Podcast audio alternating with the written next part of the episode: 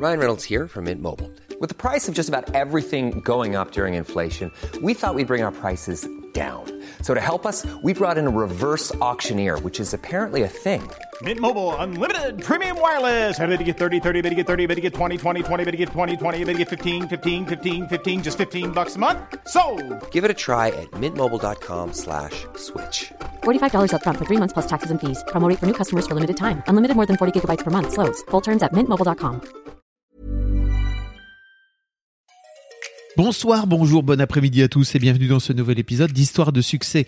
J'ai décidé de vous proposer de temps à autre des épisodes bonus dans une série intitulée Graines de succès. Le titre parle de lui-même, je veux pouvoir mettre en avant des jeunes ou des moins jeunes dont le parcours est encore naissant ou le projet ne demande qu'à éclore. Voici donc le premier épisode de Graines de succès où vous pourrez entendre Charlotte Scapin qui s'est lancée dans une carrière de coach il y a quelques années et qui a une approche assez novatrice du coaching individuel et en entreprise. Ensemble, on parle de comment elle en est arrivée à lancer Carbon Theory, son entreprise et son programme Get Your Shit Together, qu'on pourrait traduire par euh, rassemble tes trucs et sors-toi les doigts. Quelle est l'histoire qui l'a amenée à devenir coach? Comment elle souhaite dépoussiérer l'image un peu cucu, comme elle le dit, du développement personnel et du coaching en France? Et enfin, comment tu fais pour être légitime en tant que coach alors que tu n'as encore que, entre guillemets, 28 ans Cette semaine, j'ai besoin de vous pour deux choses. La première, c'est de vous abonner à ma newsletter. Je vous envoie tous les 15 jours un nouvel email avec des réflexions, des lectures et bien sûr mes nouveaux épisodes de podcast.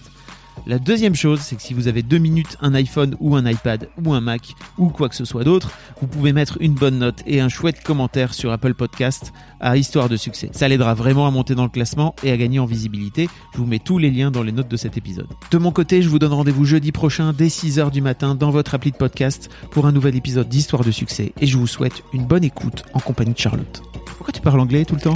Euh, j'ai fait une, euh, année euh, aux États-Unis en 2007 et du coup je suis jamais vraiment rentrée.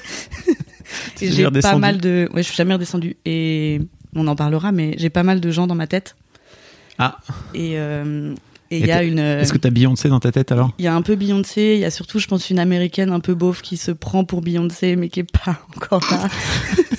une américaine de Caroline du Sud, un peu redneck et un peu euh, qui twerk un peu en même temps aussi.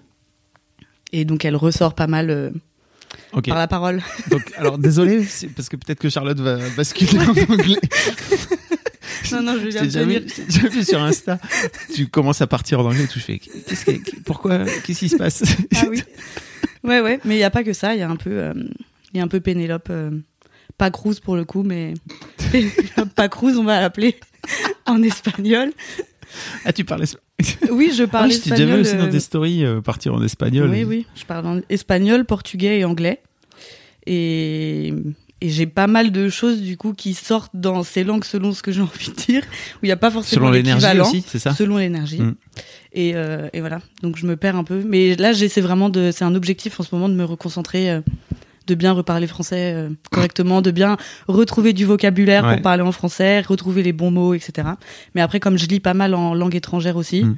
bah en fait, je nourris euh, du vocabulaire pas français et je me, je me perds un peu. C'est triste, hein. Mais ça va. Je vais en faire un point de singularité à développer, tu sais.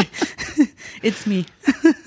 J'ai une amie qui me racontait que elle a eu des enfants euh, aux États-Unis et donc elle, elle parle, euh, elle parle français avec ses enfants, mais ses enfants, ils parlent très bien anglais. Et en fait, elle disait c'est ouf parce que de ce fait-là, ils parlent bien ni l'une ni, Ni langue ni l'autre, quoi.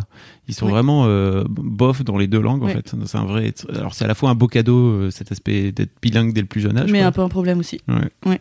Bah ouais, parce que moi, mon, on a un peu des soucis de, enfin pas des soucis de compréhension, mais avec mon, mon père et ma mère notamment, qui nous disent qu'on parle en chinois avec ma sœur, parce qu'elle est partie aussi, donc euh, Vous parlez ensemble. alors que- ouais, on parle ensemble et on a un gros délire de, moi je me, je suis Chloé et elle c'est Kim, et donc on va imiter Kim et Chloé toutes les deux à table. Kardashian, donc c'est ça? Kardashian, Ok. oui.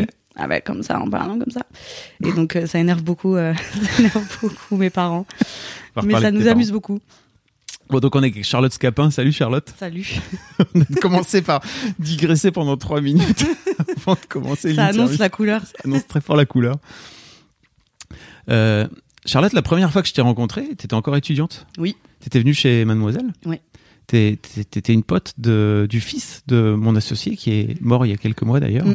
Euh, et en fait, tu venais pour. euh, je, je- je me souviens plus exactement pourquoi, mais en fait, t'es es venu là avec ta pote, si je me souviens bien. Ouais, on avait une association qui s'appelait Empowerment House. C'était le mon Ah tout tout premier projet.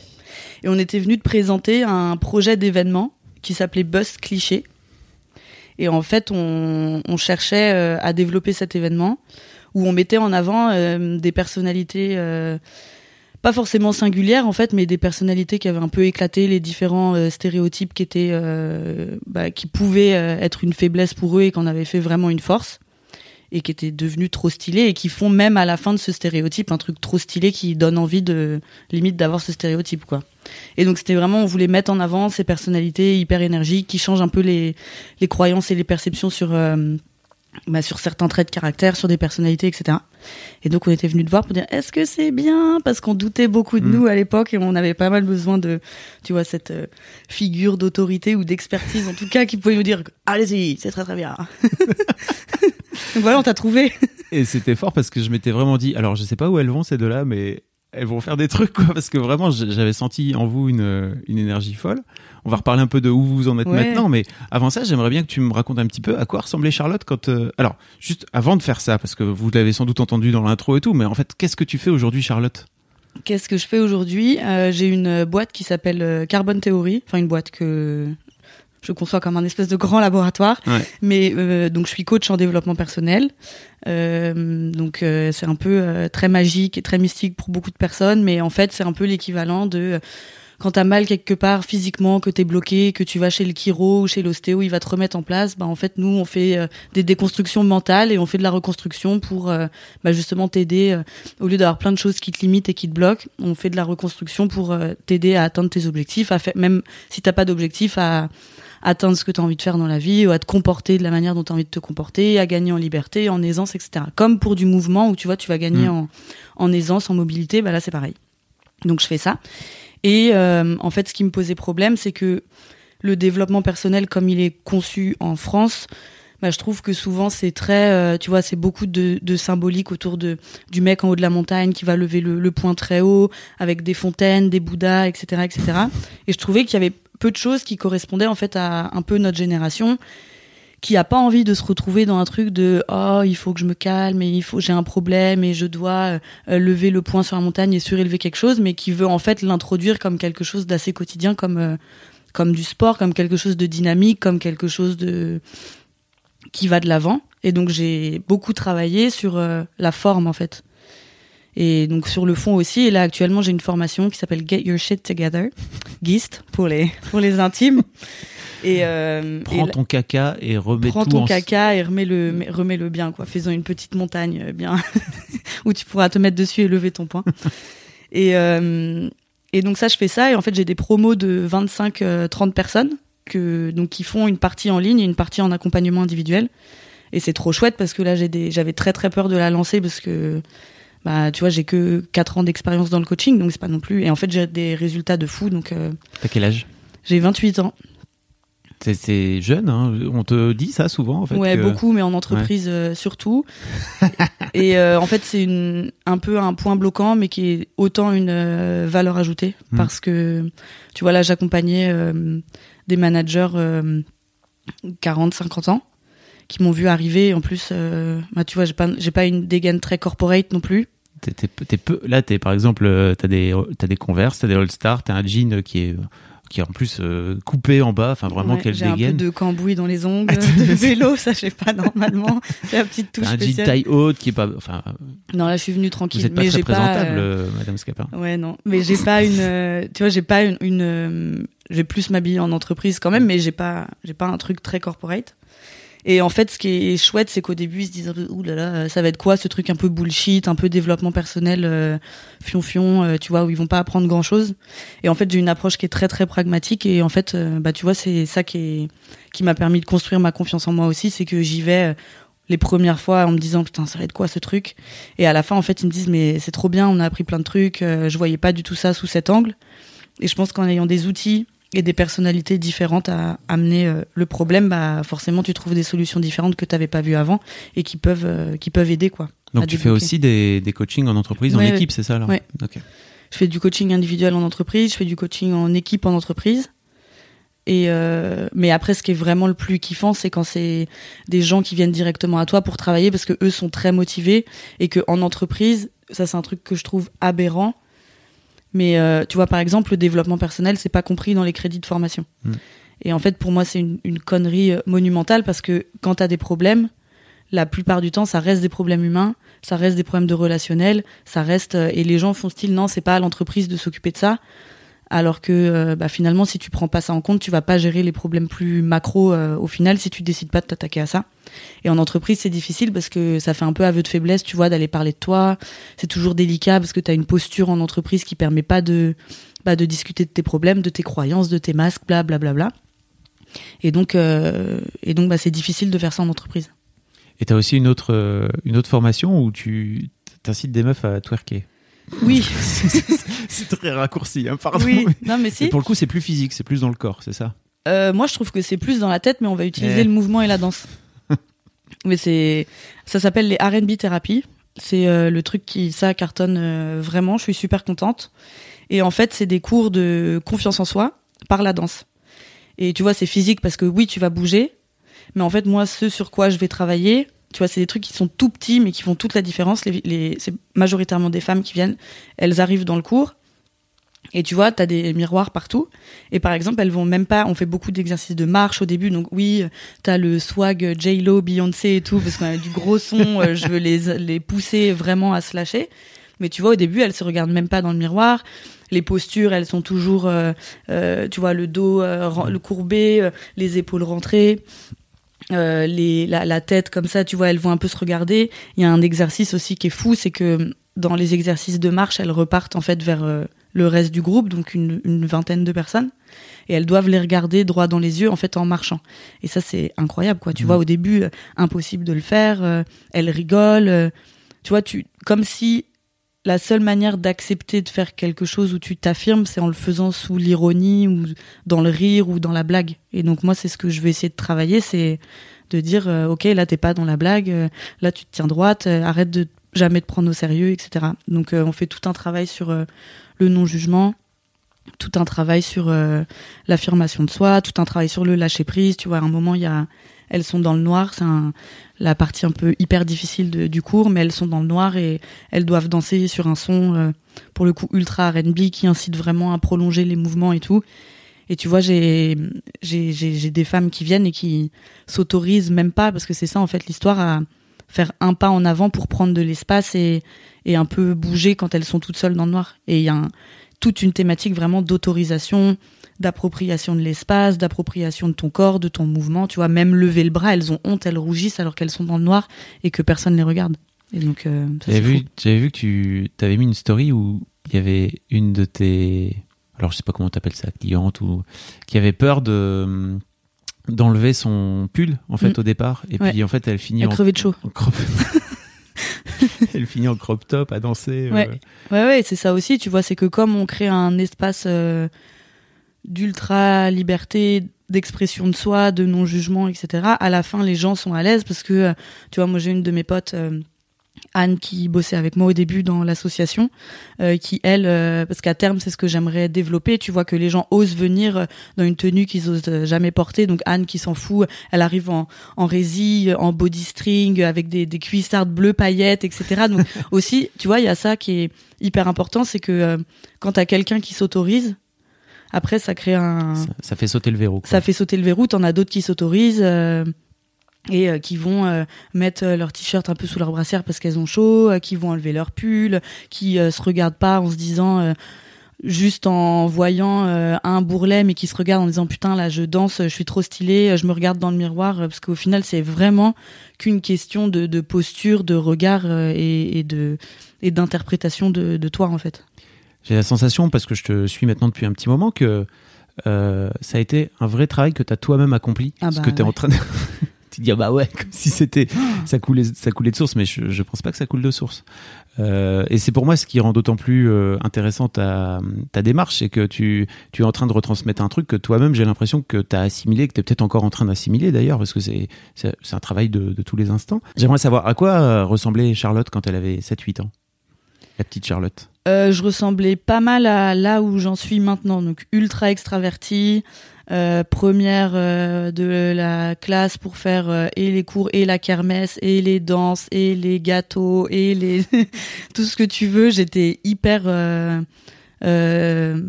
j'étais hyper extravertie. J'avais zéro filtre, je pense.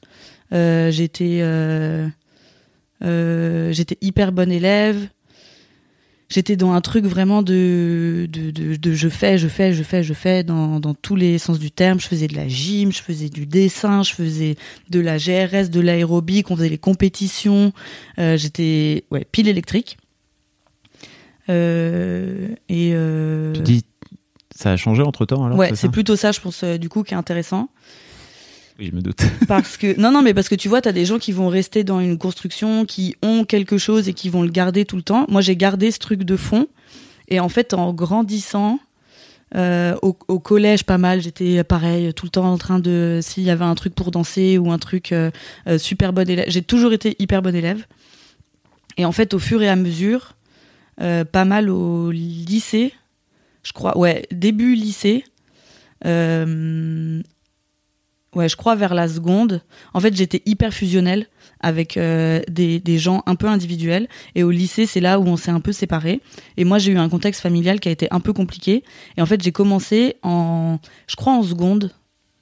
Euh, en seconde à avoir ce climat familial compliqué. Mon père était au Togo parce qu'il a été en Afrique euh, depuis mes 14 ans.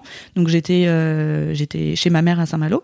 Et bon, les, les choses n'étaient pas forcément hyper évidentes. Et moi, j'ai eu un, une réaction à ça au lieu tu vois de communiquer et de euh, bah, essayer de, de, décanter le problème en fait j'ai une réaction vraiment de de fuite de euh, je, je, me mets à fond dans le travail euh, de, de, de surperformance en fait pour je pense moi me donner confiance et me construire un truc à côté.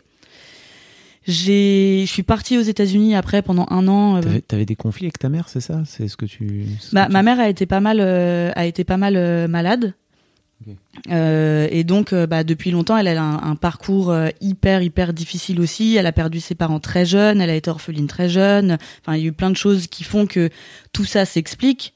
Mais tu vois, quand t'es enfant, adolescent et que tu le vis et que t'as pas le recul maintenant de te dire ah tu vois à chaque fois qu'il y a un truc de ah oui je comprends pourquoi tu fais ça parce que machin machin que j'arrive très bien à faire maintenant mais même adulte c'est pas compliqué parce que j'ai une formation de coach parce que j'ai fait fait fait fait les trucs mais quand t'es ado c'est compliqué et donc, euh, donc ça, c'était difficile, tu vois, de voir un, un, parent euh, qui va pas bien. T'essaies d'apporter toi comme tu peux, euh, bah, les choses que tu peux apporter, mais bah, la dépression, de toute façon, c'est quelque chose de, de, difficile, qui est médical et qui, est, qui, est, chimique. Et, et tu vois, il y a des choses après, tu vas culpabiliser parce que tu te dis que que bah t'arrives pas forcément à trouver les solutions pour ton parent malade, etc. Donc ça, ça a été compliqué. Oui, tu voulais aider. Enfin, tu. Ah ouais, moi j'étais en mode mm. sauveuse. J'étais là, ok, on va faire ça, ça, ça. J'avais déjà limite des programmes qui étaient mis en place. Et tu vois, j'essayais vraiment de faire tout ce que je pouvais pour être irréprochable. Donc encore ce truc de première de la classe, de je fais pas trop de bruit, de je fais pas de vagues. Donc tu vois, j'ai jamais fait de crise d'ado. J'ai toujours été en mode euh, euh, l'enfant un peu euh, ma sœur aussi. Tu vois, on a toujours fait en sorte d'être irréprochable pour pas être un problème supplémentaire. Mais dans ta construction d'ado, bah c'est vrai que c'est compliqué parce que tu vas aller moins expérimenter euh, plein de choses, tu vas être super prudent. Nous on a grandi dans une prudence assez euh, extrême euh, dans nos, nos, agissements, etc. Vous aviez peur? Bah on avait peur pareil tu vois on a un, papa euh, policier donc euh, enfin commissaire ah. donc euh, pareil qui il y a un truc de, de prudence qui est assez ancré tu vois on a des souvenirs où il nous faisait regarder quand on était petite des vidéos de Fred et Jamy de la sécurité routière des trucs trop hardcore Donc on a grandi un peu dans ce climat, tu vois, de, de, de rigueur policière, de, de, de, de prudence, etc. Et puis lui qui a un parcours aussi euh, particulier qui fait que on a toujours été dans, dans, dans la performance un peu. Et puis tu vois une maman euh, une maman malade à côté euh, avec qui ça a été compliqué. Donc ma sœur est partie aux États-Unis. Après, et toi t'étais toute seule donc. Moi je me suis retrouvée toute seule avec mon petit frère mais qui était petit un an. Et après moi je me suis dit bah allez je vais faire pareil, on va faire un peu une pause, je vais aller découvrir autre chose. Donc je suis partie aux États-Unis à j'avais 16 ans quand je suis arrivée là-bas dans une famille d'accueil. Et là, c'est pareil, tu vois, tu redécouvres la famille euh, bah, de manière totalement différente parce que t'as que ton ta propre expérience personnelle pour euh, comme moyen de comparaison. Et là, je me retrouve dans une famille euh, américaine avec une fille méthodiste, donc j'allais, je me retrouvais à l'église, tu vois, tous les dimanches. euh, il y a eu des trucs trop cool, des trucs un peu plus bizarres. Mais ma famille vraiment qui m'a accueilli euh, comme euh, il y avait des règles, euh, tu vois, il y avait euh, euh, les parents qui faisaient les sorties, machin, qui faisaient à manger, qui faisaient tous les trucs, tu vois, était vraiment la famille ricorée, tu vois. Mhm. Mais après, c'était génial et je suis encore hyper proche d'eux. Mais avec du recul maintenant, je me dis que je me serais jamais construit comme je suis maintenant et que j'aurais jamais fait tout ce que je fais maintenant. Je pense si j'avais été dans un environnement aussi euh, aussi euh, aseptisé entre guillemets, Ouais. sans problème et sans sans, sans faille quoi. Donc euh, à la fin, euh, je suis quand même contente euh, d'en avoir tiré quelque chose et je me dis que c'est ce qui crée aussi des personnalités euh, et des des des, qui forgent le caractère quoi. Donc en fait, quand tu rentres de, quand tu rentres des États-Unis, comment ça se passe pour toi ta vie à... Ah là c'est la débandade totale. Là c'était euh, là ça a été vraiment les, les, les, deux ans les plus compliqués pour moi. Donc là gros trouble du comportement alimentaire parce que j'avais j'avais grossi aussi pas mal aux États-Unis. Euh, la situation s'arrange pas du tout chez moi. Donc je me retrouve euh, à ouais là, une situation compliquée. Je me réfugie totalement totalement totalement dans le, les, les études. Enfin dans le, le lycée quoi. Je, je sors plus. Je fais que de travailler. Puis t'as ce truc aussi où pendant la L'année où je suis partie, c'était quand tout le monde était en première. T'as plein de trucs qui se passent, de soirées, de, gens qui sortent avec trucs. Donc tu loupes quand même plein de trucs. Et quand t'arrives un an après, moi j'étais là putain, j'ai vécu ça aux États-Unis. J'étais dans ce truc. J'ai mes parents, j'ai ça, j'ai ça, j'ai ça. Et tu vois, je me suis retrouvée dans. Oh, mais j'ai- l'impression d'être déconnectée, déconnectée de la terre quoi. J'étais là, je me souviens, on allait dans un bar qui s'appelait l'Alambic le midi pour euh, boire des cafés et manger nos sandwichs là. Et je me souviens, j'écoutais tout le monde. Et j'étais là. Oh, Il y avait les filles. euh, mais qui sont aujourd'hui des super potes à moi, mais tu sais, tu te mets une barrière, j'étais là, oh mais elles, elles sont trop populaires, elles sont trop stylées. Et là, tu vois, c'est là où j'ai commencé à me sentir, euh, je, je suis trop bizarre. En fait, j'ai commencé à me sentir bizarre et je, c'est pas comme maintenant où tu vois sur Instagram être bizarre, c'est stylé et tout le monde te, limite t'incite à être bizarre parce que ça cultive ta singularité et que c'est cool. Là, j'étais là, oh là là, je suis vraiment trop chelou, je vais jamais me faire d'amis, quoi. et donc, j'avais plein de copains quand même, tu vois, j'étais pas seule au monde, mais pas, tu vois, de connexion un peu euh, profonde, j'avais un peu perdu ça. Et donc, euh, c'est revenu au fur et à mesure, mais là, j'ai eu des vrais problèmes de, ouais, de comportement alimentaire, de maux de tête, bah, tout ce qui va avec, tu vois. Après, tu, tu perds du poids, euh, t'as des carences alimentaires, donc qui font que tu fonctionnes bizarrement. Euh, et, et ouais, je faisais ça principalement. Je travaillais. Après, en terminale, j'ai, je voulais absolument partir en Argentine et revoyager, tu vois. Donc, je travaillais à fond pour mettre des sous de côté. Donc, j'étais chez Quick. Je bossais chez Quick. Je me suis pris un appart. Après, mon père m'a aidé pour, euh, tu vois, sortir de chez moi et me faire un peu de de- d'air. Mais pareil, mais moi, j'avais un peu honte de le dire à mes copains. Donc, euh, j'avais que deux copines qui savaient que je vivais plus chez moi, que j'étais partie de chez moi et tout. Pourquoi, pourquoi t'avais honte alors que pour moi c'est plutôt un truc plutôt. Maintenant, oui, avec du recul, mais tu Ouais. vois, quand t'es au lycée, que tout le monde a ses familles, euh, tout, enfin, c'est ce que t'interprètes aussi, parce qu'avec du recul, j'ai parlé avec tout le monde, tout le monde a des problèmes. Une famille euh, toute parfaite n'existe pas, tu vois. C'est la merde partout, sachez-le. C'est la merde partout, exactement. Mais je pense que tu te fais tellement des fantasmes, euh, vu que je discutais pas, moi en plus. Bah, tu te fais des fantasmes, tu te dis, ah, mais machin, il a sa maison avec son petit papa, sa petite maman, alors que non, pas du tout, tout le monde est en train de se gueuler dessus. Enfin, je me suis rendu compte après que ma situation était hyper, euh, hyper normale, quoi. Il y a plein de gens qui ont des parents euh, qui vont pas bien, qui essaient de s'en sortir, qui s'engueulent, qui machin, que tout ce que tu veux. Et donc, moi, j'ai quand même décidé, parce que quand j'ai senti que vraiment la situation avait un, un impact sur ma santé physique euh, aussi important, bah tu vois là mon père m'a dit écoute on va essayer de te prendre un, appartement, de déjà de sortir de l'environnement qui est compliqué, parce que pareil on m'avait mis sous antidépresseur et tout, mais moi j'étais là c'est pas tellement euh, c'est pas tellement une histoire de dépression, c'est une histoire plus de d'environnement qui fait que que que j'ai besoin d'air en fait. Donc on a fait ça. Et puis après bah écoute ça a été mieux au fur et à mesure que tu t'éloignes un peu de que tu prends du recul par rapport à ton environnement familial qui peut être compliqué bah tu après j'ai été en prépa euh, là c'est pareil c'était un peu compliqué mais c'est un peu le temps tu vois de se reconstruire et puis de commencer le travail dont tu parlais tout à l'heure euh, que j'ai commencé vers euh, mes 20 ans et là en 8 ans de travail là ça fait vraiment un an que je me sens tu vois hyper solide dans mais ça prend 8 ans quoi Comment t'as fait pour euh, pa- passer de je vais, je vais me mettre à faire ce travail-là alors que t'as 20 ans? Parce qu'à 20 ans, on est. À 20 ans, j'ai pas On fait est- ça. À on est 20 ans, j'ai commencé le. Ah oui, ce, pas, Ah ce, pas mon travail de coach, mais le travail plutôt. euh, Sur toi? Ah oui, bah moi, j'étais pas insouciante du tout, du tout pour le coup. Là, j'étais. euh, J'étais pas insouciante. euh, Enfin, insouciance zéro, quoi. ça, ça n'existait plus.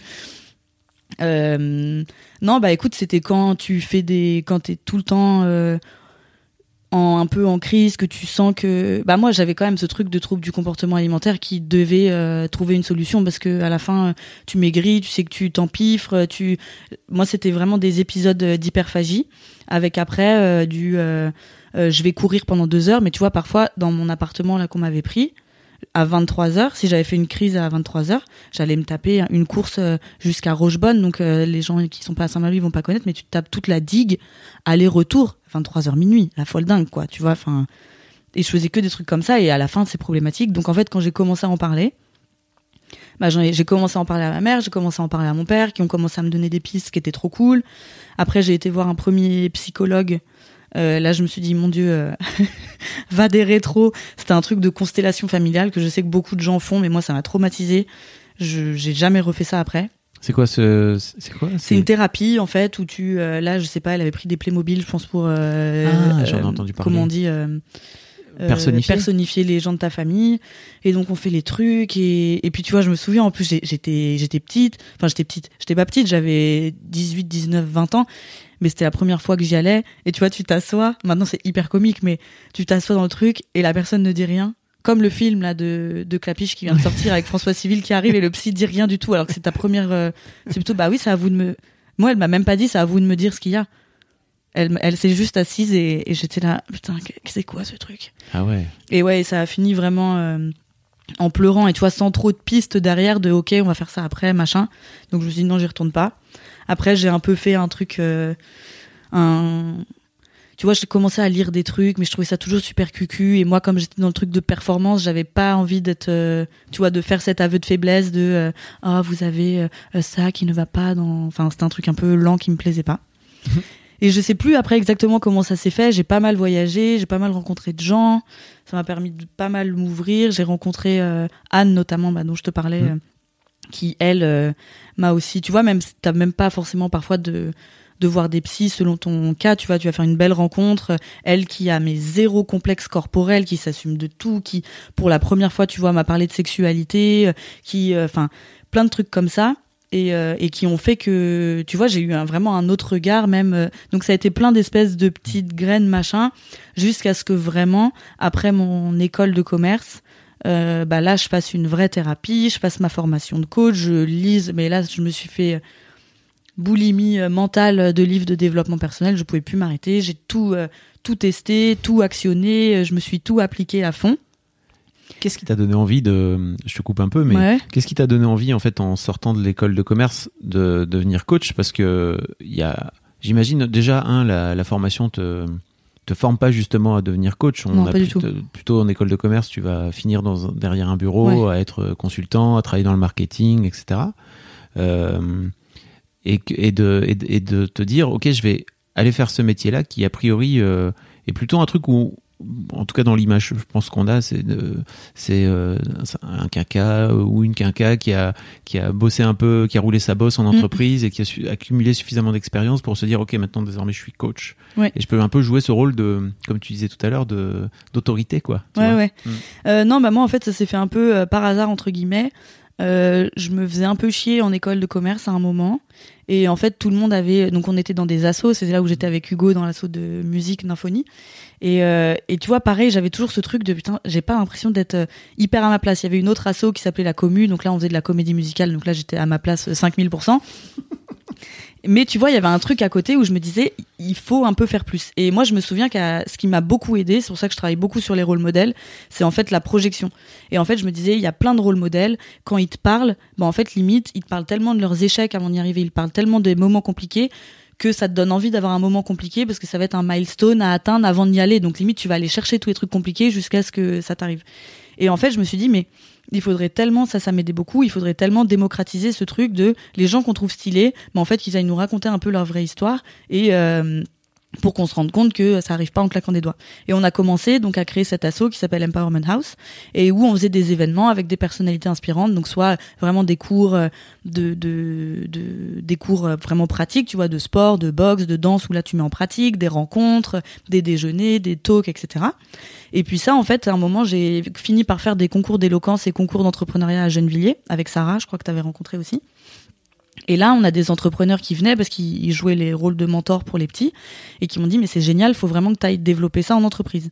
Donc là, je me suis dit bon bah OK, vu que j'avais fait une année d'alternance, j'avais le chômage, je me suis dit bah go, je vais me lancer en entrepreneuriat. Donc j'ai monté Empowerment Lab avec Nico. Euh, et là, c'était juste une structure pour se dire, ok, on fait des ateliers maintenant avec des personnalités inspirantes, mais qu'on crée en entreprise. Donc, euh, on l'a un peu structuré. On faisait ça pour les entreprises et les particuliers. Et en fait, on s'est séparé avec Nico au bout d'un an parce que ça fonctionnait pas euh, entre nous dans le travail.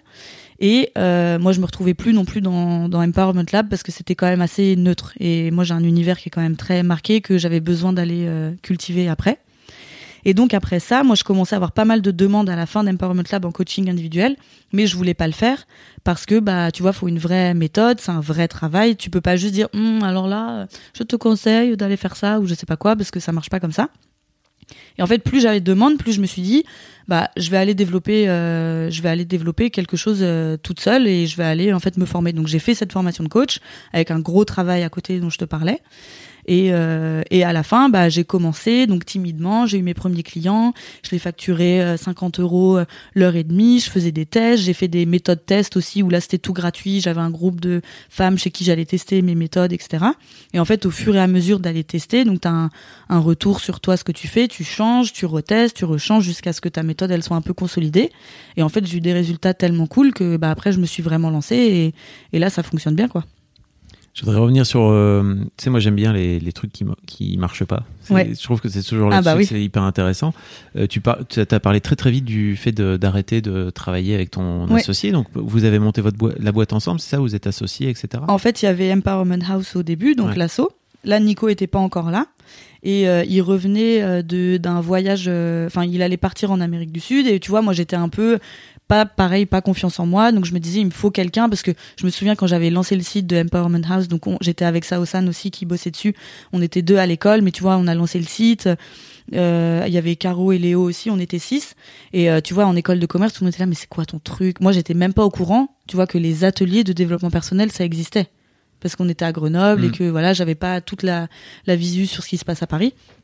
Et tout le monde nous prenait pour euh, un peu des, des pas des pas du tout des débiles, mais tu vois un peu des, des meufs perchées quoi. Personne comprenait que l'inspiration ça peut se transmettre, tu vois que c'est même un produit quoi. Donc on était euh, hyper à côté de la plaque pour plein de gens. Hiring for your small business? If you're not looking for professionals on LinkedIn, you're looking in the wrong place. That's like looking for your car keys in a fish tank. LinkedIn helps you hire professionals you can't find anywhere else, even those who aren't actively searching for a new job but might be open to the perfect role. In a given month, over 70% of LinkedIn users don't even visit other leading job sites. So start looking in the right place. With LinkedIn, you can hire professionals like a professional. Post your free job on linkedin.com/people slash people today. Et, euh, et donc en fait, au moment de me lancer en entreprise, moi je me suis dit non mais déjà j'ai du mal à assumer mon truc euh, en école de commerce, euh, donc euh, comment je vais faire euh, quand je vais devoir me présenter en entreprise? Puis j'en ai parlé un peu autour de moi et puis Nico m'a dit euh, ah bah oui ça me plaît trop. Lui pareil qui est hyper axé sur tout ce qui est humain etc. On s'est retrouvé sur pas mal de choses, qui a un profil beaucoup plus technique que le mien parce qu'il bossait chez Microsoft et moi plus le profil un peu public, créativité, représentation etc. Donc ça matchait bien. Et en fait, on a lancé, euh, on a lancé ça. Donc, euh, euh, ça, on a lancé les premiers ateliers qui se sont remplis au fur et à mesure, etc. On a commencé à signer des beaux contrats avec des grosses entreprises. Et en fait, bah moi, j'ai eu ce truc qui est un peu autant mon problème, je pense, que ma force. Mais ce truc, tu vois, à un moment, au bout de plusieurs mois, de pas me sentir alignée et de pas sentir que je prenais en fait la, bonne voie pour moi. Et comme tu vois, je faisais tout ce travail d'alignement, etc. Bah, je me suis dit, euh, moi, c'est là la configuration euh, actuellement et, me convient pas en fait. Et j'avais ce truc, tu vois, d'avoir envie de pousser mon univers à 4000%, de faire moins de compromis, de faire moins de, de bah, d'être un peu moins corporate et un peu moins lisse en fait. Mais ce qui est hyper dur à assumer parce que ça tu l'assumes quand quand t'es à un niveau de confiance qui est quand même plus abouti. Et comment t'as fait alors? Parce que déjà, ça veut dire qu'il faut que tu fasses ce chemin-là toi dans ta tête, Ouais. j'imagine, avant même d'aller voir ton, ton Ouais, associé, ouais. quoi. Bah, on en a parlé, euh, tu vois, on avait beaucoup aussi de, des grosses discussions de, sur la vision de l'entreprise, la méthodo, etc. On Faites ça avait- hein, d'une manière générale si vous montez votre boîte et que vous êtes entre associés, c'est très important de le faire très régulièrement. De où est-ce qu'on va ensemble quoi. Ouais, ouais, puis on était mentorés aussi euh, par euh, Jérémy, euh, qui était vraiment top, qui nous a beaucoup aidé, qui est un entrepreneur euh, assez reconnu. Et en fait, euh, bah, au bout d'un moment, moi, je me suis juste rendu compte que j'avais envie d'aller dans un truc. euh, tu vois, j'avais pas envie d'aller dans quelque chose de féminin, parce que, mais en fait, j'ai un univers qui fait que qui est hyper pop culture, qui est hyper 90s et qui en fait va attirer euh, les meufs plus que les hommes. Et bah, j'avais envie d'aller dans cette brèche à fond et Nico moins. Et, et donc à la fin, on a fini par, par se séparer et par dissoudre la société. Et donc moi, à me relancer euh, toute seule. Mais tu vois, là, un des trucs qui est... Ça, par exemple, c'est pas... Enfin, ça, c'est, ça a hyper bien marché. Ça a hyper bien marché. Ça a très bien marché euh, dès le début. En fait, Empowerment Lab, euh, il a décroché des, super beaux contrats en entreprise, etc. Et en fait, moi, j'ai tué le truc dans l'œuf. C'était pas une histoire de, de succès ou de pas de succès, pour une histoire d'alignement. Donc, c'est vrai que souvent... bah, ça peut passer un peu pour un caprice, ça peut passer un peu pour pour tout ce que tu veux quoi. Mais en fait, euh, moi je suis convaincue, en tout cas, je le sais pas pour l'instant, mais que tu fais rien sur un problème initial d'alignement et sur un, une différence de vision, tu vois, dans ton entreprise. Donc euh, je pense qu'il valait mieux le couper euh, au début. Avant que vraiment, euh, j'en sais rien, qu'il y ait des fonds, qu'il y ait des salariés, qu'il y ait, je sais pas, tout ce que tu veux. Et, euh, et de repartir euh, tu repars pas à zéro. En fait, tu as fait tous tes enseignements jusqu'au un an après. Tu fais, OK, là, j'ai ça, ça, ça marche, ça, ça prend, ça, ça prend pas. Tu repars. Puis après, moi, j'ai vraiment l'impression que c'est. Tu refais jamais zéro, quoi. Tu reprends tes trucs et puis tu repars avec tout ce que tu as, tous tes enseignements. Tu repars après. C'est qu'une question d'itération, de réitération et de, et de tout ça, quoi. D'accord.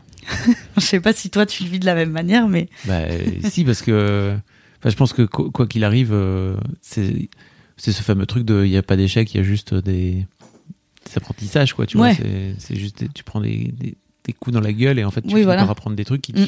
qui t'amènent sur un autre chemin, quoi. Mais t'es obligé de prendre le coup dans la gueule pour t'en rendre compte, quoi, souvent. Souvent. Mm.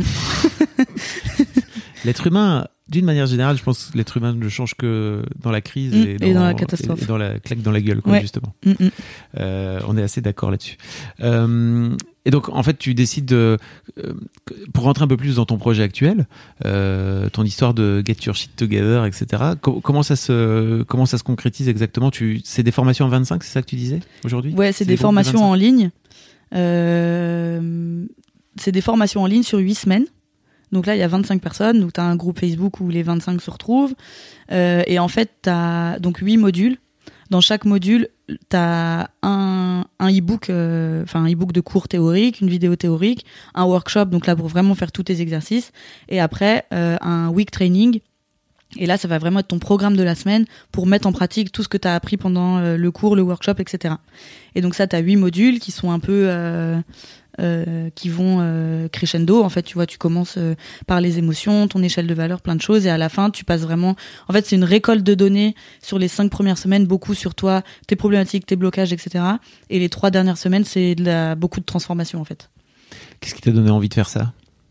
Je me dis que c'est vraiment le truc que, dont moi j'aurais eu besoin quand quand j'avais pas mon shit together.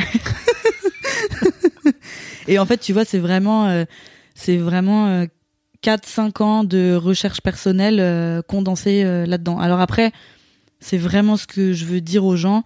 Tu vois, t'as, là, c'est 8 semaines parce que ça va te donner tous les outils dont tu as besoin sur 8 semaines. Ça va te permettre de te les approprier, de les connaître, de un peu, tu vois, les, les regarder, les toucher du doigt, etc.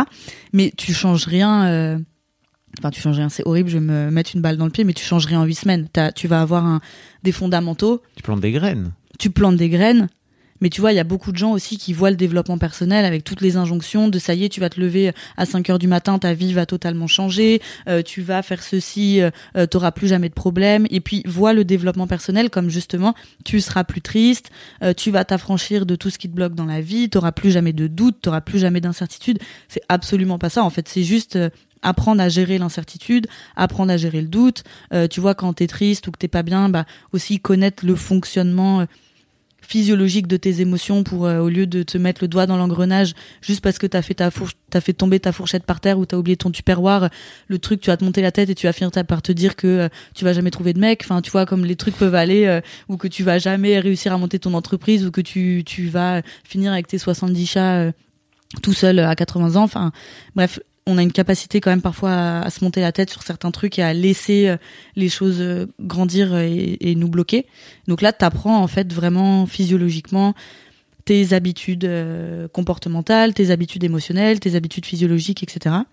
Et tu fais un peu le tri ensuite sur ce qui te bloque, ce que tu veux garder, mais de manière très personnelle. Tu vois, moi j'ai des, j'ai des gens, j'ai des croyances qui sont limitantes chez certains coachés et qui sont en fait des croyances aidantes chez d'autres. Donc moi, mon but, c'est absolument pas de te dire, euh, tu dois penser comme ça, comme ça, comme ça, tu dois arriver à faire ça, à faire ça, à faire ça. Le but, c'est vraiment de dire, ok, t'as tout ça. Maintenant, fais vraiment un diagnostic ultra perso sur ce qui t'aide, ce qui te bloque, et on va transformer ce qui te bloque pour euh, faire ce que tu as à faire. C'est décevant, hein. tu donnes pas une recette pour le bonheur, c'est triste. Mm, mm. non, non, non. Mais c'est ça qui est dur aussi, et c'est pour ça qu'il y a beaucoup de gens qui, qui, qui reculent un peu euh, face à ce travail, parce que c'est un travail qui est tellement, tellement, tellement, tellement personnel, que bah en fait c'est difficile et ça prend du temps. Et puis c'est surtout que les gens qui n'ont pas confiance en eux, c'est aussi beaucoup de gens en fait qui vont avoir de la confiance, qui vont aller combler ce manque de confiance dans le regard des autres et dans l'autorisation. Et là, le travail, c'est de dire, ok, toi, qu'est-ce que tu t'autorises à faire? Tout seul Quelle décision tu vas prendre tout seul? Qu'est-ce que donc bah évidemment, quand tu as eu un mécanisme comportemental qui va toujours aller chercher ailleurs et qu'on te dit maintenant c'est à toi de décider, euh, t'as envie de. J'en ai plein là, tu vois, les retours que j'ai, c'est euh, cette formation, elle fait trop peur. Cette formation, elle me terrorise. Elles sont dedans actuellement, elles sont au module 6 là, donc il reste deux semaines. Et elles me disent, euh, ça fait peur tous les jours, ça fait peur, ça fait peur, ça fait peur, ça fait peur. Mais parce que le cerveau est fait aussi comme ça pour euh, t'envoyer des signaux de peur quand tu vas à l'encontre de circuits neuronaux ou d'habitudes émotionnelles ou d'habitudes comportementales qu'il a mis en place parce que bah lui ça lui permet de garantir ta sécurité, de garantir euh, tous ces schémas qu'il a mis en place. Donc quand tu vas à l'encontre de ça, lui pour les protéger, il va t'envoyer euh, de la peur, de l'anxiété, de tout ce que tu veux. Donc euh, bah ça va te dissuader en fait de faire ce que tu as à faire. Donc faut passer en fait toute cette période de peur pour aller de de l'autre côté. C'est ça qui est trop dur. C'est dur, je pense, pour. c'est dur de se rendre compte qu'en fait, ton. Comment dire? Tu, tu peux avoir, tu peux avoir du pouvoir sur ton cerveau. Ah bah ouais. Je pense qu'on on, on nous éduque pas du tout là-dedans. Mais non, mais c'est ça qui est pareil. Truc le plus aberrant, que on t'apprend. euh, moi, je me souviens avec ma sœur, on faisait en SVT la reproduction des oursins, quoi. T'apprends comment les oursins se reproduisent et t'apprends pas les comment gamètes fonctionne. euh, de. Mais oui. c'est Les, les sporanges. Et oui, et Les les, fleurs. pistils et je sais pas Voilà. quoi. Et, et jamais on t'apprend comment ton cerveau fonctionne. Mais encore une fois, parce que le développement personnel, je pense, a été tellement servi comme une espèce de recette miracle, comme un truc à mettre en place, comme des injonctions, comme tu devrais être comme ça. Mais c'est pas ça, en fait. C'est juste apprendre comment tu fonctionnes et à partir de la connaissance de comment tu fonctionnes, en tirer les apprentissages et toi faire ce que tu as envie de faire par rapport à ça. Mais pour moi, dans tu vois la prise de conscience qu'il y a autour de la santé physique, euh, du sport, de la même tu vois de la méditation, de la marche, de l'étirement des muscles, etc. Mais là, en fait, c'est exactement la même chose. Et je pense que dans je sais pas dans 20-30 ans, ce sera aussi normal euh, d'aller euh, chez un coach ou en tout cas chez un, thérapeute ou je sais pas quoi pour te remettre en fait comme tu vas chez un ostéo la tête que tu le fais maintenant pour ton corps mais vu que c'est pas tangible et qu'on le voit pas tu vois tout le monde dit non mais maintenant euh, ça c'est quand même hyper démocratisé les psys. Euh, même moi qui suis dans ce milieu j'ai jamais entendu quelqu'un dire ah bah ok euh, par contre il me reste plus que 10 minutes avant qu'on ait fini notre brunch parce que je vais chez le psy là une heure tu vois personne personne dit ça quoi. Alors que tu vas très bien dire ouais par contre j'ai mon yoga dans 10 minutes donc je dois te laisser. Donc il y a encore énormément de progrès à faire là-dessus. Mais à l'école effectivement ça devrait ça devrait être dans les fondamentaux de l'école maternelle primaire collège surtout adolescence lycée c'est dingue quoi. Donc après Gist je m'attaque à l'éducation nationale. C'est vrai? Ouais. T'as envie? Ouais à fond. Tu vas. T'as un plan? J'ai pas encore de plan parce que là je suis encore sur mon plan. plan de je suis encore sur mon plan de, de renforcement de ma formation de prise de feedback des gens qui, qui la font euh, de consolidation de ma méthode etc Tu veux devenir ministre? Ah pas du tout. Oh là là. Mais pas du tout. Comment tu vas faire alors? Euh, non, euh, j'ai envie de vraiment proposer des, des, des programmes, de réussir à ouais, proposer des choses qui fonctionnent, aller les tester. Euh, mais j'ai pas envie d'être d'être décisionnaire. Tu veux parce qu'en fait tu t'adresserais donc aux, aux, aux profs, c'est ça? Bah, Enfin- soit aux profs, soit aux enfants. Mais tu vois, par exemple, là, c'est assez difficile. Il n'y a pas trop, tu vois, comme il y a en entreprise dans l'école publique, euh, des ateliers extérieurs. Donc, c'est vrai Non. que ça te met dans ton programme de l'année, alors que euh, bah, tu pourrais très bien avoir des ateliers, euh, j'en sais rien, sur le genre. Tu pourrais avoir des ateliers sur les habitudes émotionnelles. Tu pourrais avoir des ateliers sur tout ce genre de trucs un peu à côté. Euh, ou dans les activités un peu périscolaires, tu vois là par exemple, t'as dans les options de bac ou tout ce que tu veux, t'as de la danse, du théâtre ou je sais pas quoi. Tu, il y a plein de solutions en fait pour Mhm. amener ça, euh, euh, ou alors des, des espèces de pilotes euh, tests euh, comme Céline Alvarez le fait dans les écoles, dans les écoles maternelles. Je pense qu'il y a plein de choses à faire sans être euh, sans être ministre, tu vois, de rajouter du terrain à l'école qui est là ce sanctuaire et je comprends quand même parce que qui est le sanctuaire auquel il faut pas toucher parce que c'est l'apprentissage parce que c'est les enfants. Mais euh, en plus, moi qui est très ce truc quand même académique que j'aime beaucoup, enfin c'est personnel, mais tu vois, je trouve ça chouette, euh, même tout ce qu'on. La, les, les, les méthodes de concentration, de discipline, Mhm. etc. Moi, je trouvais ça cool, mais je sais que ça, j'étais, euh, je devais être la seule à trouver ça cool à l'école. euh, mais, mais je pense qu'il y a plein de choses à aller, euh, à aller intégrer à l'école de autres, quoi, d'extérieur. Je sais qu'il y a des jeunes profs des écoles qui, par exemple, de leur propre euh, volonté, viennent faire euh, de la méditation Ouais. laïque, par exemple, à leur mot. À La Rochelle, là, il y a, y a Ah, eu un gros, euh, une école qui a vraiment mis ça en place, qui a des résultats de fou. euh, mais il faut avoir envie aussi parce que euh, après, moi, j'ai peu de, j'ai juste mon cousin qui est dans l'éducation nationale, mais ça a l'air aussi d'être ingérable avec les programmes, les, Mm. déjà tout ce qu'il y a à faire, tout ce qu'il y a à caler. Donc moi, je dis pas que c'est les profs ou pas les Bien profs, sûr. mais je pense que euh, il y a, il y a il y a des choses à mettre en place et si une école comme La Rochelle le montre ou euh, Céline Alvarez à, Gennevilliers le montre aussi, euh, il doit quand même y avoir des choses euh, possibles. Mais c'est vrai que c'est pas très poreux en fait le entre le monde de l'éducation nationale et puis le monde du coaching etc il n'y a pas forcément je pense de il y a des solutions mais après c'est juste le relationnel d'aller trouver quelqu'un qui peut nous mettre en contact avec quelqu'un et tout. En fait c'est très opérationnel très très bête mais je pense que c'est ça aussi qui fait que ça bloque au bout d'un moment quoi.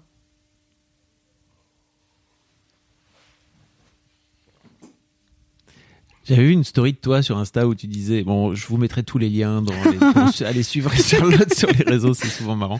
Euh, où tu disais un truc du style, euh, t'étais en train de danser devant le, devant ta, comment dire, devant ton téléphone, quoi. tu vois. Et tu disais, si on m'avait dit ça, euh, si on m'avait dit que j'en serais là aujourd'hui il y a 5 ans, euh, j'aurais jamais, enfin, je- j'y aurais jamais cru ou je Ouais. sais pas. Euh, comment tu, comment t'apprécies ton, ton, parcours en fait avec le temps justement depuis ces cinq, ces cinq dernières années quoi? Bah moi je suis trop fière de moi quoi. Mais euh, j'ai développé une relation d'amour propre de fou quoi. Je me kiffe trop. Je sais que c'est pas encore habituel euh, de d'entendre ça. Ouais. J'allais dire, tu, on, on, on, on t'en- cogne pas sur la gueule en fait quand tu viens dire ça à l'extérieur. euh. Bah non parce que je le dis pas trop. C'est plus entre Ouais. moi et moi tu vois. Et puis mais après c'est euh, je me kiffe trop dans euh, dans dans ce que j'ai accompli euh, dans mais c'est tu vois ça va pas être des accomplissements euh, euh, chiffrés parce que en chiffres j'ai rien d'accomplissement qui permette de dire waouh trop stylé etc mais moi d'où je viens maintenant et, là où j'en suis là où je suis arrivée personnellement mais je suis trop fière de moi quoi. Je suis trop contente de ce que je suis devenue je suis trop contente des blocages que j'ai réussi à dépasser. Et en fait il y a un truc qu'on apprend dans la formation, c'est tout ce qui est autour de la version fantasmée de soi. Et donc, il y a un module sur les masques dans la formation Get Your Shit Together, sur laquelle on travaille. Et en fait, il y a un gros deuil à faire entre ce que tu crois que tu es. Mais moi, je pensais que j'étais la reine du monde. Je pensais que ça y est, j'allais lancer mon entreprise, que j'étais trop stylée. Donc, tu vois, je comprenais pas que euh, les contrats euh, tardent à venir, euh, que j'étais pas suivie sur Insta, que j'en sais rien, tous les trucs un peu justement chiffrés dont je te parlais. Et donc j'avais une version de parce que je sais que je suis une brute de travail, parce que je sais que j'accomplis beaucoup de choses, parce que je sais que tout ce que tu veux. Et Et donc j'avais ce truc de version fantasmée de je devrais, je devrais, je devrais, je devrais. Et en fait, tout ce travail de revenir à la version réelle de toi, mode meuf, détends-toi, euh, personne te connaît, tu commences juste là-dessus. euh, oui, euh, t'as beaucoup d'idées, oui, t'es créative, mais en fait, personne t'attend. T'es pas, t'es pas Michelle Obama, calme-toi. Enfin, tout va bien, tu vois. Et en fait, pour moi, vraiment, l'amour propre, parce qu'on parle beaucoup de self-love et de tout ce que tu veux, c'est de devenir hyper à l'aise avec la version réelle de toi-même. Ce qui veut pas dire t'en satisfaire ou t'en contenter, parce que tu vois, moi, en faisant ce deuil et en voyant le truc de, de version réelle, j'étais là, putain, ça c'est, ça c'est pas stylé, quoi. Ça c'est pas glamour. Ça, j'aimerais travailler dessus. Tu vois, moi, je crois pas que le self-love, oui, c'est une, une question d'acceptation totale, mais pas de contentement ou de résignation. Il y a des choses sur lesquelles je veux réussir à travailler, etc. Mais tu vois, en sachant, en partant de cette version réelle et en voyant maintenant euh, où j'en suis arrivée, de mais tu vois, ça paraît débile maintenant tellement que puis c'était il y a quatre mois. Mais faire les R&B thérapies, j'en vomissais au début. J'étais là, mais tout le monde va, tout le monde va trouver ça débile.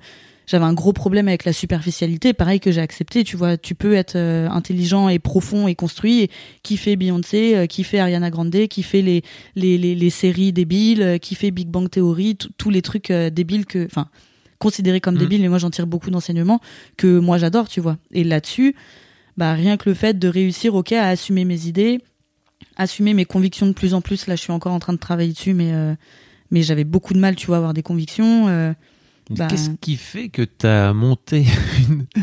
que t'as comment t'as fait dans ta c'est quoi le cheminement dans ta tête pour te dire je vais monter une formation qui va me donner envie de, de, de dégobiller avant de la faire?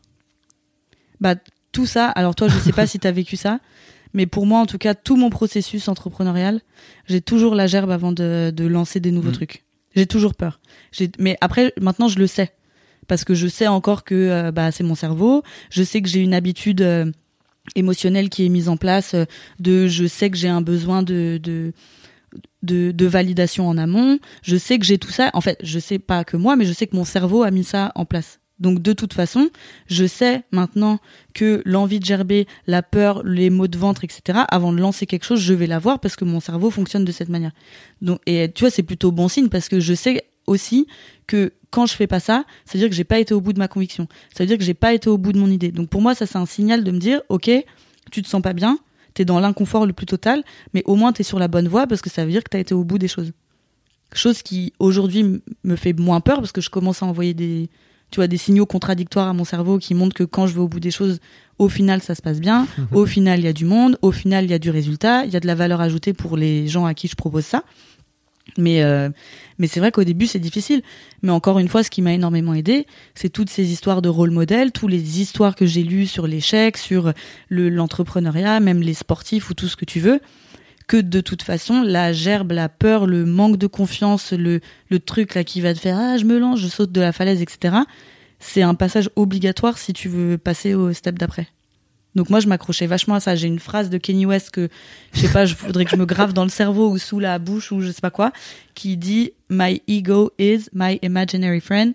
He was with me when I was only imagining. Donc genre mon ego est mon ami imaginaire et que j'avais que mon ego avec moi quand je n'avais que euh, quand je pouvais que imaginer.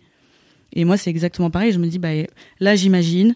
Euh, faut que je me dise que ok je vais y arriver, que j'ai mes convictions, tout ce qui tout ce qui crée mon ego euh, à côté et que ok j'ai que ça pour l'instant mais je vais passer le step d'après pour voir où ça va quoi. Waouh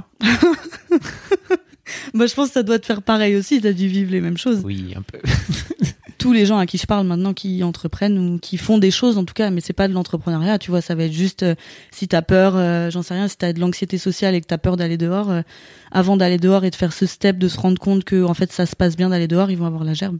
Après ça dépend de où t'en es dans ta construction, mais la gerbe est un bon signe, messieurs dames. ça dépend aussi comment tu comment tu gères tes Mhm. comment tu gères ta peur quoi vois, il y a des gens qui sont qui s'étouffent euh, Ah ouais ouais. Bah moi j'ai pas encore de truc qui me fait arrêter de vivre. Mon mon cerveau n'a pas mis tout en shutdown, mais euh, mais je me sens vraiment pas bien quoi. donc tu disais tes, tes, pro- tes projets pour après c'est quoi exactement? Là c'est de encore développer. Euh, c'est pas très glamour, mais consolider pour que Ouais. ma formation pour que les résultats soient vraiment chouettes. Mais là j'ai des résultats top, donc je suis sur la bonne voie. Ça va être de l'affinage. Et j'ai très très très envie parce que je crois qu'on en avait parlé, mais j'étais au cours Florent, je fais beaucoup de danse, je fais beaucoup Mm. de théâtre, etc. J'ai très envie d'amener ça, en tout cas ce parcours ou ses enseignements ou ce que moi je connais de ça sur scène. Donc j'ai envie de Comment ça? développer une sorte de conférence, euh, mais un peu Beyoncé euh, on Ah. stage. Mm. Parce que ça peut faire un point d'accroche aussi. Tu vois, là, les gens, ils vont pas aller. La formation, elle coûte 486 euros si tu l'as fait avec moi. Donc les gens qui sont pas, euh, c'est un budget quoi. C'est ce que je dis tout le temps. Tu dois te prendre un mi-temps chez Quick euh, pour euh, t'offrir ça. Et quand t'es pas sûr, quand t'as pas été convaincu, que puis ça me saoule, tu vois, de convaincre que les gens par mail. J'aime bien moi les relations, vraiment les rapports directs avec les gens. Donc je fais des petits déj et tout où on peut se rencontrer. Mais je pense que si t'as la forme, parce que je suis très attachée à la forme, du rire, euh, de l'expérience personnelle, du partage en sur scène, de tout ce que tu veux, bah ça va permettre aussi de démocratiser le travail sur soi et le développement personnel d'une manière moins cucu que euh, une vidéo euh, sur YouTube. euh, Trois jours pour prendre confiance en soi avec Richard, Robert ou je sais pas quoi, tu vois. J'ai pas le nom en tête, mais donc ouais, ça ce serait mon big big projet, mais vraiment euh, conférence euh, ultra pop culture plus plus euh, avec des choristes, Ah ouais. genre ouais. Après je ferai petit et puis je grossirai à la fin, mais je veux créer un nouveau point d'accroche euh, qui est plus où tu vois t'es pas obligé d'aller toi te mettre en danger. Tu peux aller écouter, prendre l'énergie et te dire allez ok je vais je vais commencer à travailler sur moi. C'est un truc qui, qui commence à rentrer un peu dans les mœurs. J'ai l'impression de d'avoir cette sensation que de dépenser de l'argent pour comment dire investir dans soi. Mhm. J'ai un peu la sensation que c'était pas forcément un truc qui était. Enfin, tu vois, tu par exemple, tu peux dépenser de l'argent pour euh, aller voir un film, pour acheter un bouquin éventuellement, mais en fait, d'avoir de, de le dépenser pour aller investir dans toi, dans, dans qui tu es, Mm.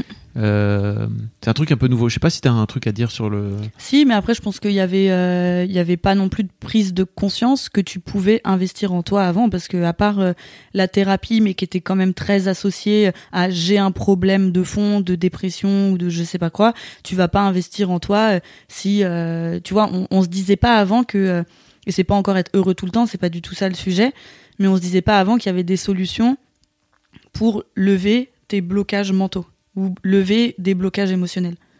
Et maintenant, il y en a. Donc, bah, forcément, les gens, ils se disent, euh, OK, comme euh, euh, je vais aller investir. Comme avant, on allait juste chez le kiné. J'arrête avec ces trucs corporels, mais je trouve que c'est exactement la même chose. Tu vas chez le kiné quand tu as un problème, alors que là, tu vas aller peut-être chez l'ostéo en préventif pour te détendre ou tout ce que tu veux. Bah, je pense que là, la prise de conscience, elle est pareille, que les gens se rendent compte qu'il y a tout un travail de prévention qui est possible. Et puis c'est surtout que bah souvent en fait tu as les outils, tu l'investis une fois et après euh, c'est pas si compliqué, tu vois, tout le monde en fait une affaire de du du développement personnel, du développement de soi, de la connaissance de soi et tout. Une fois que tu as le bon coaching, les bons outils, ça ça prend pas non plus euh, oui, c'est un travail de tout le temps parce que tu dois mettre en pratique et il y a des automatismes à avoir. Une fois que tu as fait ça, c'est pas non plus euh, toute la vie, je vais devoir enfin après c'est tranquille, tu as le truc et puis c'est bon quoi. Est-ce qu'il y a une question que je t'ai pas posée, que tu aurais aimé que je te pose? Hmm. Non, écoute, c'était très. euh, C'était très. euh, J'ai beaucoup parlé, je t'ai raconté beaucoup de choses. C'est le concept en même temps. hein. Ouais. Euh, non, euh, après, ça peut être, euh, je sais pas, ce qu'on me demande le plus, ou en tout cas, ce qui. à qui ça peut être plus adressé, tu vois, ou ce genre de choses. C'est Ouais. les questions que moi, on me pose, quoi. Donc. Et alors? Et alors, bah en fait, euh, ah j'ai aussi beaucoup. C'est quoi la confiance en soi? Mais en fait, c'est ça. C'est, euh, je pense, tous les gens, en tout cas moi, comme je travaille, tous les gens qui s'auto-censurent, qui ont besoin, tu vois, de la validation des autres pour faire quelque chose, qui rougissent d'eux-mêmes dès qu'ils doivent prendre la parole ou dès qu'ils ont une idée, qu'ils doivent exposer leur idée, euh, qui, en fait, qui s'autorisent pas à être qui euh, ont peur qu'on euh, leur mette une droite euh, dès qu'ils vont faire une erreur ou dès qu'ils ou qui eux s'infligent des droites eux-mêmes qui s'auto-flagellent tout le temps. Tu vois il y a un truc sur le discours intérieur qui va être de bah ouais de dès que t'es pas bon pas parfait de les associer à je suis une grosse merde je suis une grosse bouse ou tout ce genre de trucs bah tout ça ça sert à rien de rester avec euh, ça sert à rien de rester avec ça quoi et tu vois, après, peu importe le niveau où t'en es, de budget, de pédagogie ou quoi que ce soit, mais ouvrez un livre euh, de développement personnel, euh, ouvrez des, commencez par ouvrir des vidéos, même si c'est des vidéos cucu qui vous correspondent pas, etc. Juste faire le travail le premier pas de vous dire ok je m'autorise déjà à conscientiser que je suis comme ça, que je pourrais être autrement au lieu de sauf si c'est votre kiff et que c'est votre vibe euh, et que ça vous inspire dans la vie, ça c'est pas le problème. Mais si vous vous sentez que vous avez besoin de changer là-dessus, bah de commencer à faire le premier step euh, pour aller voir ce qu'il y a comme contenu, comme pédagogie et, et aller un peu kiffer votre vie et, et, et, et twerker sur les tables les fesses à l'air quoi. T'as dit premier step et j'étais justement en train de me dire, c'est bien Charlotte, t'as pas trop euh, parlé en anglais. Pardon. Non, non parce qu'on a parlé assez sérieusement. Tu vois, c'est quand on va commencer à parler de, de je sais pas quoi, De quoi? De, de, de twerk par exemple, de la scène, du stage, de tout ça, tu vois, ça va ressortir. Non, écoute, j'étais dans une, une vibe très partage. En plus, on a parlé de trucs dont j'ai jamais parlé de ma vie, quoi. Donc, Ah. euh, j'allais pas dire, oh yeah, ah oui, tu sais ma mère, dépressive, yeah. la dépression, oh my god, C'est sûr que c'était moche. oh my god, la dépression, fuck that. Donc non, je me suis bien tenue. Donc ouais, je disais, vous pourrez retrouver tout. Je vais mettre plein de liens, Charlotte, pour que les gens puissent suivre ton travail. Merci. Merci à toi, c'était cool. À lui.